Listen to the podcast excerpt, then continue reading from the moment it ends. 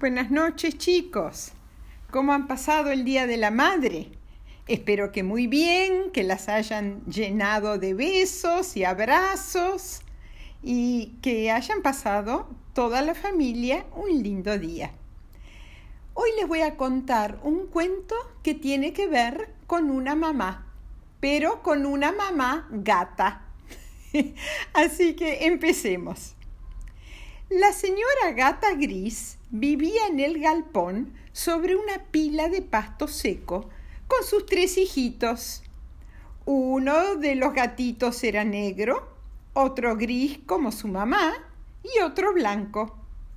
Los tres gatitos eran muy felices en el galpón, pero su mamá siempre les contaba sobre cuánto mejor era la casa principal con sus mullidos sillones, la alfombra suavecita del living, las estufas tibias de los dormitorios y la cocina leña en la cocina, bajo la cual le gustaba dormir calentita. Pero también les decía que eran demasiado chiquitos para ir hasta allá.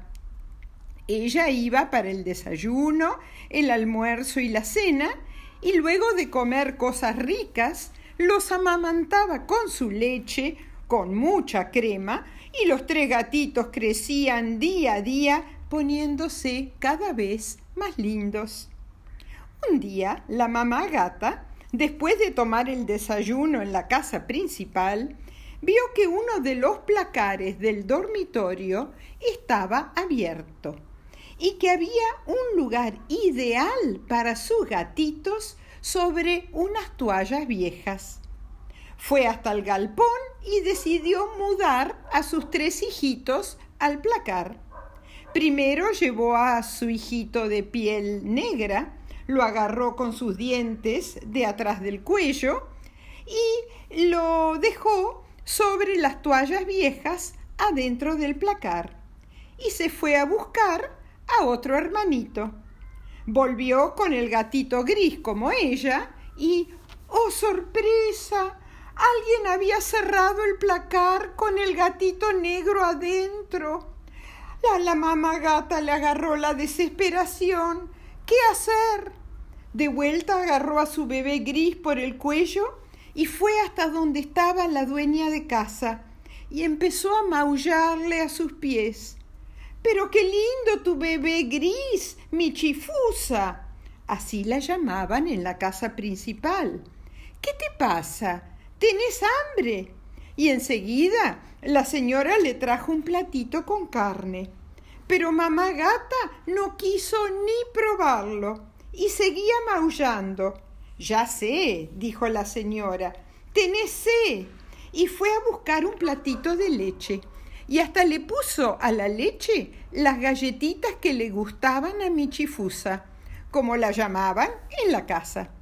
Pero la mamá gata no probó ni una gotita de leche. ¿Cómo iba a comer si su hijito negro estaba en peligro?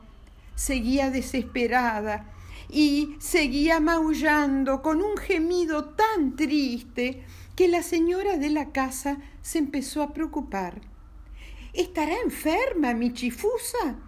¿Estará enfermo el gatito gris?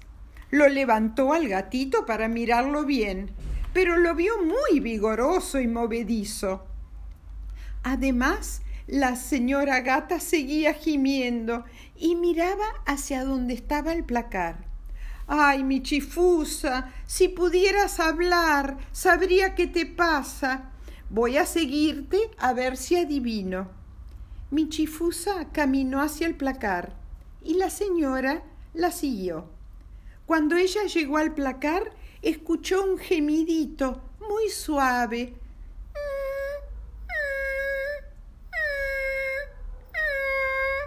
Abrió el placar rápidamente y en ese momento mamá gata dejó al gatito gris en el suelo y se abalanzó hacia adentro del placar.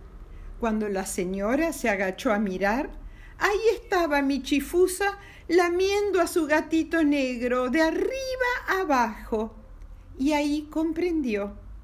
La pobre mamá tenía que recuperar a su hijito y ni la carne del platito ni la leche le iban a hacer perder ni un segundo para salvar a su bebé. Luego la señora vio como mamá gata hacía dos viajes.